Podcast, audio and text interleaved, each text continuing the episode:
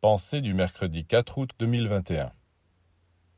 Il est très important de savoir être actif et dynamique par la pensée.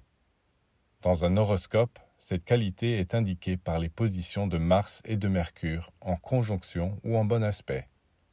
Mais il faut aussi que Jupiter s'en mêle, ainsi que Vénus et le Soleil.